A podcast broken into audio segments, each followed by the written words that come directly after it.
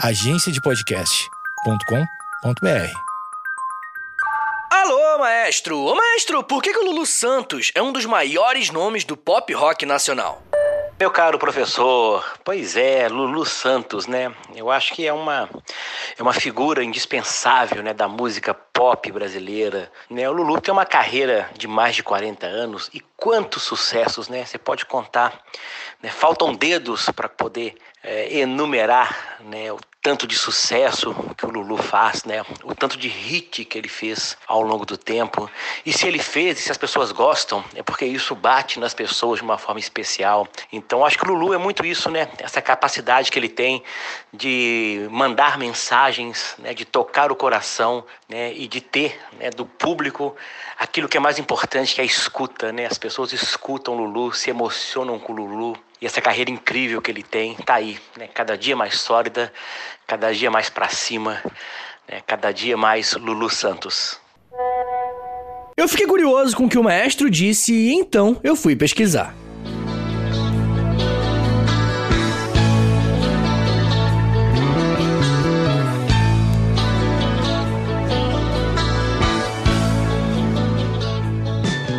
Molecada, meu nome é Vitor Soares, eu sou professor de História e você está ouvindo agora o Alô Maestro, um podcast trazido a você pela Orquestra Ouro Preto em parceria com História em Meia Hora. Hoje vamos falar sobre um dos artistas mais talentosos que o Brasil já produziu. Eu tô falando de Lulu Santos. Poucos artistas conseguem reunir tantos estilos musicais, ter fãs tão diferentes e ainda ter uma carreira longa de sucesso. Estudar um pouco da carreira de Lulu Santos é aprender como podemos unir as características culturais brasileiras aliadas aos principais estilos musicais que fazem sucesso internacionalmente. Bom, mas até que ponto as referências que recebemos desde nossa infância nos influenciam até hoje? Existe uma idade para um ídolo pop parar de inovar? Essas são algumas perguntas que nós podemos fazer ao estudarmos um pouco sobre a vida do Lulu Santos. Lulu, até hoje, é um artista pop brasileiro que carrega uma legião de fãs e que durante todos os seus anos de carreira sempre deixou sua marca de autenticidade por onde passou. Lulu é um artista extremamente talentoso, com sucessos em várias áreas, e o que vamos fazer hoje é entender como um carioca que queria ser hippie conquistou o Brasil e o mundo. Luiz Maurício Pragana dos Santos, mais conhecido por nós como Lulu Santos, nasceu no dia 4 de maio de 1953, no Rio de Janeiro. Mesmo nascendo por aqui, Luiz passou boa parte da sua infância com sua família nos Estados Unidos. A sua mãe, Vera Pragana, e Luiz acompanharam seu pai, Marcos Batista, em um curso que ele foi fazer por um período. O senhor Marcos era um militar respeitado da aeronáutica e desejava que seu filho seguisse o mesmo caminho. Só por estar nos Estados Unidos na década de 60, mesmo período em que Luiz Santos estava entrando na adolescência, o jovem conheceu o que era o rock mais famoso da época, Beatles e Rolling Stones. Inclusive, a gente tem um episódio para cada uma dessa banda aqui no feed do História Meia Hora, beleza? E bem, o que precisamos sempre lembrar é do impacto que esses jovens americanos e ingleses tiveram na vida da molecada que cresceu naquele período. Na verdade, até hoje tem muita gente que foi influenciada por esses gigantes do rock, né? Bom, mas por conhecer essas duas bandas, o pequeno Luiz Santos se apaixonou pela música e, com apenas 12 anos de idade, quis aprender a tocar guitarra. E como todo jovem que aprende a tocar um instrumento e gosta muito de uma banda, o que, que ele fez? Ele criou uma banda cover. Luiz Santos, ainda com 12 anos de idade, criou a Caveman, uma banda cover inspirada totalmente nos Beatles. Tamanha era a influência dos jovens de Liverpool para ele. De volta ao Brasil, Luiz continuou se interessando por música. O período que ele passou nos Estados Unidos foi importante para dar algumas referências que serviriam de base para sua carreira nos anos seguintes. Além dos Beatles e dos Stones, Luiz também escutava bastante dos discos do cantor e dançarino Chubby Checker, do gigante Ray Charles e do Hank Ballard, um dos precursores do rock and roll. Será a partir do desenvolvimento do rock que Luiz irá se interessar e começar a trabalhar nos primeiros anos de carreira. Porém, aqui no Brasil, ele teve contato com um movimento musical totalmente diferente que também o influenciou muito: o tropicalismo.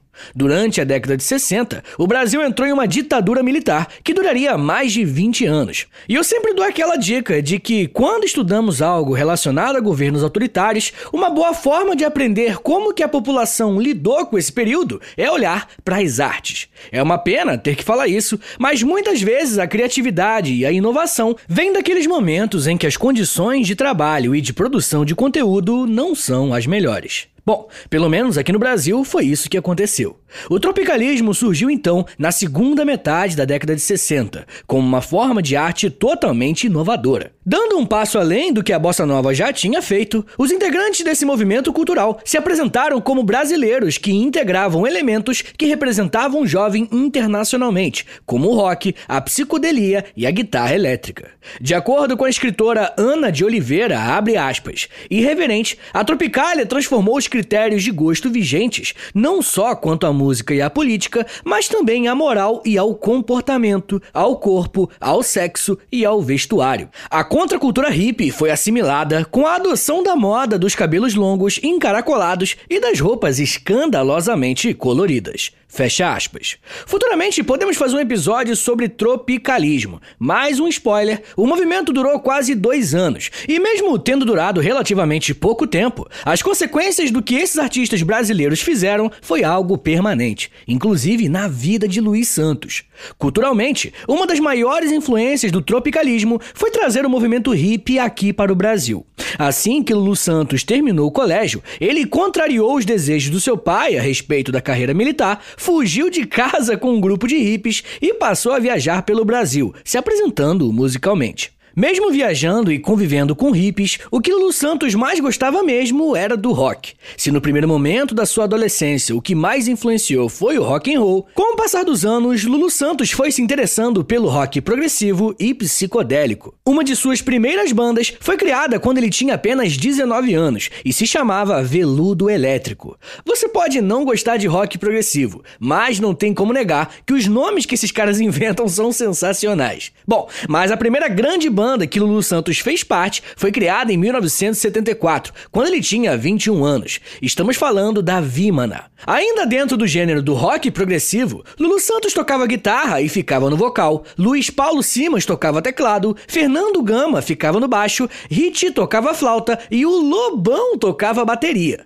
Essa foi a formação principal da banda, que chegou a participar de muitos shows de rock, fazendo aumentar o número de fãs do grupo. Com esse sucesso inicial, a gravadora Som Livre fechou um contrato com a banda para gravarem um disco chamado Zebra.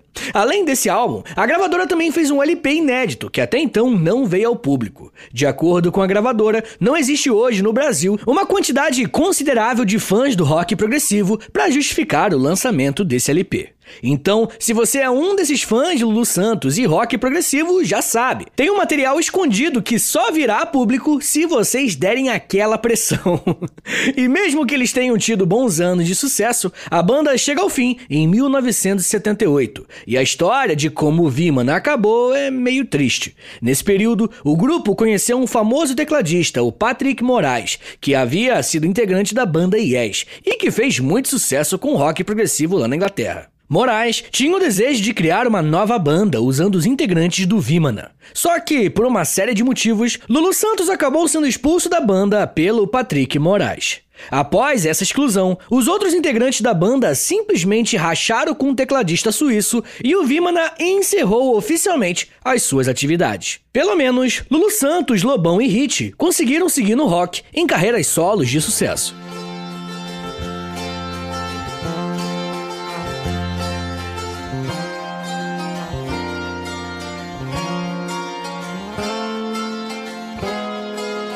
Se por um lado o fim do Vimana foi um grande ponto de ruptura na carreira do Lulu Santos, ainda em 1978 ele se casou com a jornalista e escritora Scarlett Moon, com quem foi casado até 2006. Em 78, Lulu Santos começou a trabalhar em uma outra área da música, agora com a gravadora Som Livre. Ao lado de produtores musicais brasileiros bem conhecidos como Guta Graça Mello e Ezequiel Neves, Lulu Santos foi um dos responsáveis por selecionar as músicas que iriam para as novelas da Globo naquele período. Esse pode parecer um trabalho que não aparece tanto nos holofotes, mas é extremamente importante. Quando um artista é selecionado para ter uma música dentro de uma novela, essa música será imortalizada junto com a novela, que com certeza irá cair no gosto de quem assiste. E eu não sei se você é noveleiro, mas quem curte uma novela, além de lembrar da história, do enredo, dos romances e das traições, lembra sempre também das músicas que deram emoção a toda essa trajetória. E Lulu Santos, ao lado da gravadora, foi um dos responsáveis por dar som às histórias que marcaram época. Essa experiência por trás das cortinas fez com que Lulu Santos também começasse a escrever críticas musicais na revista Som 3, uma das maiores revistas brasileiras especializadas em música. Ao contrário do que muita gente pensa, um crítico é peça fundamental na vida de um artista e de movimentos musicais. O trabalho de um crítico muitas vezes é explicar ao grande público algo que os artistas tentaram expressar em sua arte e talvez não tenha ficado muito claro. Mas, por outro lado, o crítico também faz com que o trabalho dos artistas siga evoluindo e crescendo em sua técnica. Após trabalhar dois anos como crítico musical, provavelmente Lulu Santos passou por um dos momentos mais bizarros, para dizer o mínimo. Em 1980, a gravadora Polygram, uma empresa importante na Europa, decidiu contratar o cantor para a produção de um disco. Porém, um diretor artístico impôs uma condição para que Lulu Santos cantasse. Ele deveria usar o nome Luiz Maurício, porque, na opinião do diretor, Lulu Santos não era um nome comercial. Olha que bizarro. Por força contratual, Lulu Santos produziu esse álbum, mas por uma série de fatores foi um fracasso de vendas. A única parte boa disso tudo é que o Carioca continuou trabalhando e agora assumiu novamente o nome artístico Lulu Santos. Para muita gente pode parecer uma bobagem, mas limitar ou impedir que usemos o nome que achamos dar a nossa cara, a nossa personalidade, é algo muito grave, principalmente quando estamos falando do mundo da música. Para nossa sorte, no ano seguinte, Lulu Santos assinou um contrato com uma nova gravadora e aí já emplacou grandes sucessos na rádio com as músicas Tesouro da Juventude, Areias Escaldantes e De Leve. Essa última música, gente, ela é muito especial, porque é uma versão feita pelo Gilberto Gil e a Rita Lee como uma adaptação da música Get Back dos Beatles. E como vocês ainda vão ver mais pra frente, Lulu Santos cantou diversas músicas que foram regravações de sucessos de bandas que o influenciaram desde pequeno. Aos poucos, Lulu Santos estava se estabelecendo como um cantor pop bem conhecido aqui no Brasil. Enquanto tocava em bandas, Lulu Santos sempre esteve bastante ligado ao rock, principalmente ao rock progressivo. Porém, a sua carreira solo o levou para outro lado, para uma música mais popular. E isso só mostra para nós a qualidade técnica que Lulu sempre teve e mostrou a cada música que lançava. A partir de 1981, Lulu Santos passou a fazer uma parceria que lhe renderia muito sucesso, com duas pessoas: o jornalista e compositor Nelson Mota e o ex-baixista da banda Mutantes, Liminha. Juntos, escreveram boa parte das músicas que marcariam a estreia do Lulu em álbuns. O primeiro foi lançado em 1982 e se chamou Tempos Modernos. Provavelmente o maior hit desse álbum foi a música De Repente Califórnia, e isso porque ela se tornou a trilha do filme Menino do Rio.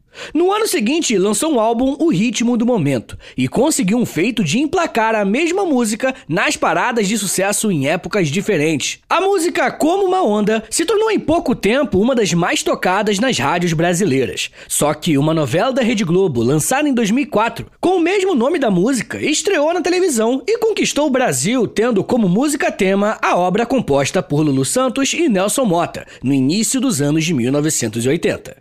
É como eu já disse nesse episódio e em outros aqui no Alô Maestro. Poucos meios são tão eficientes para popularizar músicas quanto rádio e novelas.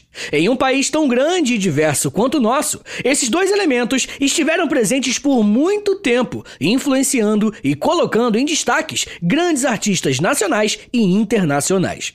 Além desse trabalho, o disco que Lulu Santos gravou em 1984, chamado Todo Azul, marcou a carreira de um artista que, além de ser pop, estava se tornando um showman. Quando Lulu Santos se apresentava para o público em casas de shows ou em estádios, as suas apresentações não eram simplesmente tocando a música e pronto. Lulu sempre se dedicou e se entregou de corpo, alma e suor para cada apresentação sua. É bem fácil encontrar na internet cenas de vários shows do Lulu, onde ele dança, interpreta, faz solos de guitarra no meio da música, tudo isso para levar a galera à loucura. Esse é o Lulu Santos, galera, o showman que em cada oportunidade escancara a sua personalidade única e autêntica. O ano de 1985 mostrou que Lulu Santos realmente era um artista diferenciado. Provavelmente, a coisa que as pessoas mais querem é ter a oportunidade de fazer sucesso em alguma coisa na vida, não é verdade? Só que o que é que vem depois de fazer algo que dê sucesso? Mantemos o trabalho que nos fez atingir esse nível e simplesmente seguimos fazendo a mesma coisa?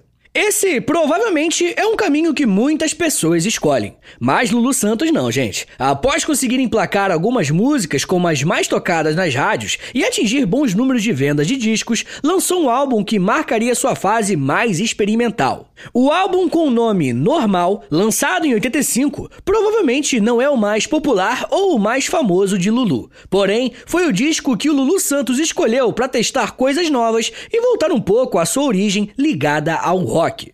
Além desse retorno ao estilo de origem, Lulu Santos se destacou como o compositor principal do álbum. Até então, boa parte de suas músicas foram escritas em parceria com Nelson Mota, mas em normal, das 11 músicas do álbum, 9 foram escritas pelo Lulu. Para muitos críticos musicais, esse álbum mostrou o quão autêntico e corajoso o Lulu Santos era.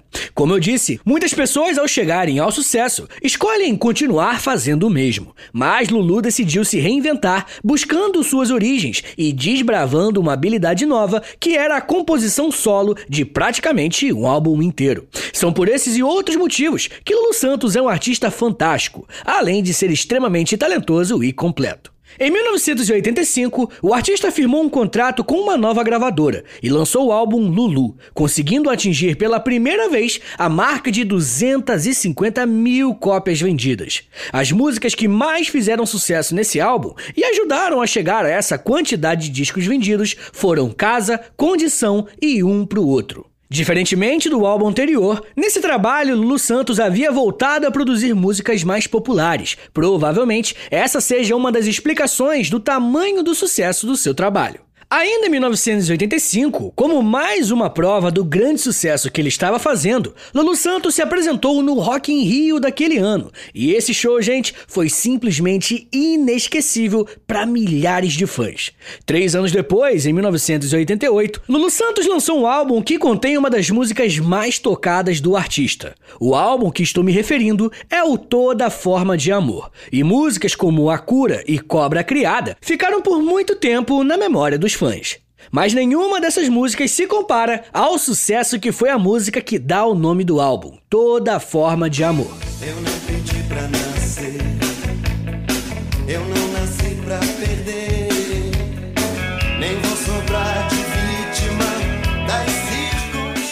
Esse é um excelente exemplo de como as produções artísticas se tornam imortais de acordo com a época que elas foram lançadas. Ainda em 88, essa música fez muito sucesso, mas eu arrisco dizer que essa música do Lulu fez mais sucesso ainda nos anos 2000, principalmente na década de 2010. Um dos versos dessa música contém a seguinte frase: Consideramos justa toda forma de amor.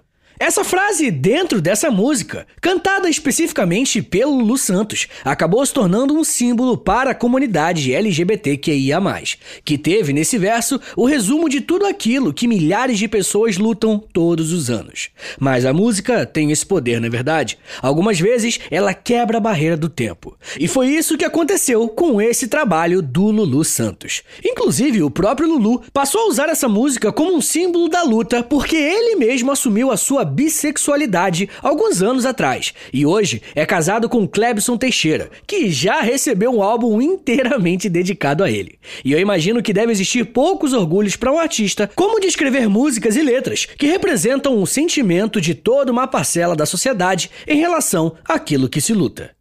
O álbum Toda Forma de Amor fez tanto sucesso que foi lançado em uma turnê nacional por várias capitais brasileiras e também recebeu convites para se apresentar no Festival de Jazz de Montreux, na Suíça. Essa visita de Lulu Santos à Suíça foi algo simplesmente espetacular, porque além de apresentar o seu álbum mais famoso e vendido até então, Lulu fez um show incorporando músicas que homenageavam suas origens, ao mesmo tempo que as apresentava de uma forma completamente diferente. Uma dessas músicas foi a adaptação do grande sucesso Here Comes the Sun dos Beatles, e Lulu escreve Lá Vem o Sol, fazendo uma homenagem direta ao clássico britânico. Lulu Santos precisou alterar apenas algumas palavras para fazerem sentido no português, mas em geral manteve toda a harmonia e melodia da música original.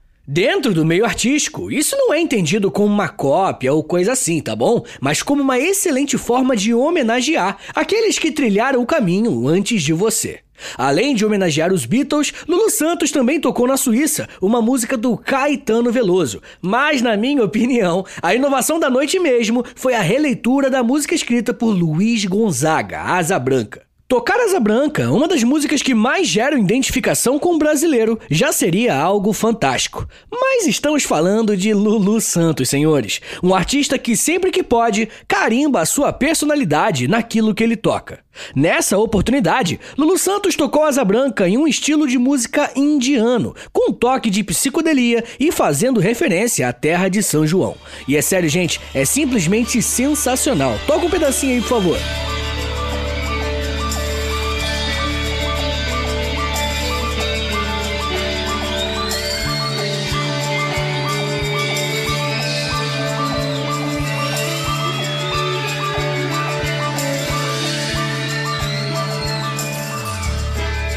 Já em 1989, Lulu Santos lança um álbum bem diferente daquilo que ele já tinha feito até então. O cantor sempre foi considerado um artista pop mais ligado ao rock. Só que, entrando nos anos 90, Lulu Santos começa a flertar com o samba aliado ao pop rock. Tendo como uma de suas principais referências para esse trabalho o cantor Jorge Benjor. O álbum lançado em 89 foi o Pop Sambalanço e Outras Levadas, e mesmo não tendo tanto apelo popular, os críticos musicais afirmam que Lulu Santos foi um dos primeiros a usar o samba ao lado do pop rock, e isso, anos mais tarde, se tornaria uma tendência musical presente até hoje. Os primeiros anos da década de 90 foram difíceis para Lulu, se formos pensar na quantidade de discos vendidos, é claro. Além da queda nesse índice, Lulu estava sem uma gravadora que produzisse seus trabalhos. Discos como Ono Lulu e seu retorno ao rock Mondokane foram exemplos de discos que não venderam tanto. Mas, como vimos ao longo desse episódio, visitando a trajetória do Lulu Santos, sempre que um momento de adversidade apareceu, o nosso cantor carioca deu um jeito de se reinventar ou voltar às suas origens para conseguir se colocar mais uma vez em uma posição de destaque. Dessa vez, Lulu Santos firmou uma parceria com o DJ Meme para produzir as suas músicas a partir dali e gravaram o Tim Medley, que fez Lulu Santos cantar algumas músicas do gigante Tim Maia em uma pegada disco, gerando um sucesso muito grande em várias rádios brasileiras. Como disse o Antônio Carlos Miguel, esse trabalho provou que Lulu não era carta fora do baralho. E isso se provou verdade, porque no ano seguinte Lulu Santos assinou um ótimo contrato com a gravadora que passou a produzir os seus trabalhos a partir de então. Em 1994, Lulu Santos lançou o álbum Assim Caminha a Humanidade, e com um ritmo completamente dançante e pra cima, prestando uma excelente homenagem ao Tim Maia. Uma das principais marcas dessa nova fase de sucesso de Lulu Santos foi ter emplacado a música Assim Caminha a Humanidade como a música tema da novela Malhação, entre 1995 e 1999. Você se lembra daquela parada que falamos a respeito do rádio e da televisão? Malhação era a novela mais assistida pelos jovens e pelos adolescentes. Então, ter uma música sua numa atração como essa era garantia que poderia renovar ou até mesmo aumentar o seu número de fãs. E foi exatamente isso que aconteceu. Inclusive, até hoje, os fãs do Lulu Santos são completamente diversos em vários sentidos. E uma das explicações é que, ao longo de sua carreira, ele conseguiu fazer sucesso em várias mídias e épocas diferentes. A parceria com o DJ Meme estava rendendo tanto sucesso que, em 1995, lançaram o álbum Eu e Meme, Meme e Eu, que manteve a pegada popular e dançante, e isso rendeu ao Lulu a marca de um milhão de cópias vendidas. E, gente, isso é um absurdo. É muito CD vendido. No início dos anos 2000, Lulu Santos manteve o seu ritmo de trabalho, lançando praticamente um novo CD a cada ano, e fazendo isso misturando os elementos que tinha trabalhado ao longo de sua carreira, com alguns trabalhos experimentais. Uma novidade que Lulu usou bastante, que veio junto com o avanço da tecnologia, foi a gravação de alguns DVDs ao vivo que fizeram bastante sucesso. Provavelmente, o trabalho que mais fez sucesso foi o Ao Vivo MTV, lançado em 2004. Naquele ano, Lulu Santos dominou praticamente todas as paradas de sucesso da rádio, porque o DVD contava com as principais músicas de toda a sua carreira. E vamos combinar, foi sucesso atrás sucesso.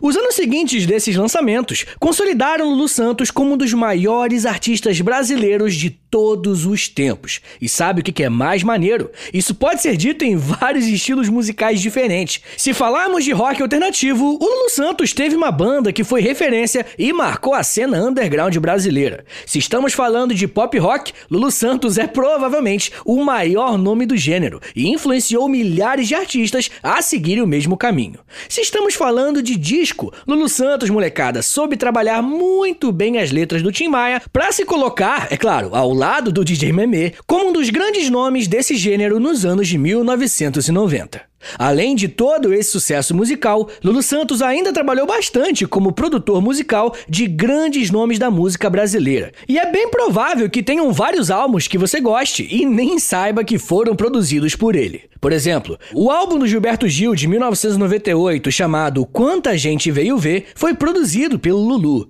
O mesmo podemos dizer do disco do Caetano Veloso, Noites do Norte ao vivo, feito em 2001. Enfim, gente, é como se o Lulu Santos fosse alguém onipresente na cena da música popular brasileira. E além de tudo isso que eu já falei, temos que falar também da participação do Lulu Santos em reality shows, como por exemplo o The Voice Brasil, apresentado em rede nacional pela Rede Globo. Lulu Santos está no programa desde 2012 e isso fez com que ele aumentasse ainda mais a sua grande rede de fãs e mais uma vez mostrou ao Brasil como esse homem é cheio de talentos, é impressionante. Estar na TV semanalmente, todos os domingos, foi apenas uma forma de simbolizar ao grande público brasileiro que Lulu Santos está presente no nosso dia a dia há muito tempo, deixando nossa vida mais alegre, mais autêntica e verdadeira, assim como ele sempre foi e ainda é. Senhores, muito obrigado por terem vindo até aqui. Eu quero te agradecer, mas eu também quero agradecer a Orquestra Ouro Preto, essa galera maravilhosa. Esse podcast que você está ouvindo agora, o Alô Maestro, está sendo trazido para vocês por esses caras. Então, dá uma, dá uma moralzinha, vai, quebra esse galho aí. Vai lá no site dos caras, é orquestraouropreto.com.br e dá uma conferida no trabalho deles, tá ligado? Mas ó, não se esquece também de ir lá no Instagram, é arroba Orquestra Ouro Preto e comenta na última foto que eles publicaram lá que o história em meia hora que levou você lá, tá ligado? Porque aí os caras vão ver que tá valendo a pena investir em mim, tá ligado? Pô, quebra esse galho aí na moralzinha. Mas enfim, gente, pra quem não conhece a Orquestra Ouro Preto, essa galera toca músicas clássicas da música clássica, como Mozart, Beethoven, e também toca outras coisas mais contemporâneas, tá? E falando nisso, muito, mas muito em breve mesmo, ninguém mais e ninguém menos que o próprio Lulu Santos, que é por isso que eu tô fazendo esse episódio, né? Ele vai participar de uma grande apresentação com a Orquestra Ouro Preto. E ó, se eu fosse você, eu não perdi isso por nada. Vai ser no YouTube. É só você se ligar, acompanhe a Orquestra Ouro Preto no Instagram deles, que eles vão colocar a data bonitinho, divulgar o horário. É só seguir lá que você vai saber, beleza? E é isso, gente. Vai lá conhecer o trabalho dos caras da Orquestra Ouro Preto. Tem várias apresentações com vários músicos irados no YouTube e é tudo gratuito, tá bom? É isso, gente. Muito obrigado, um beijo, até semana que vem. E valeu!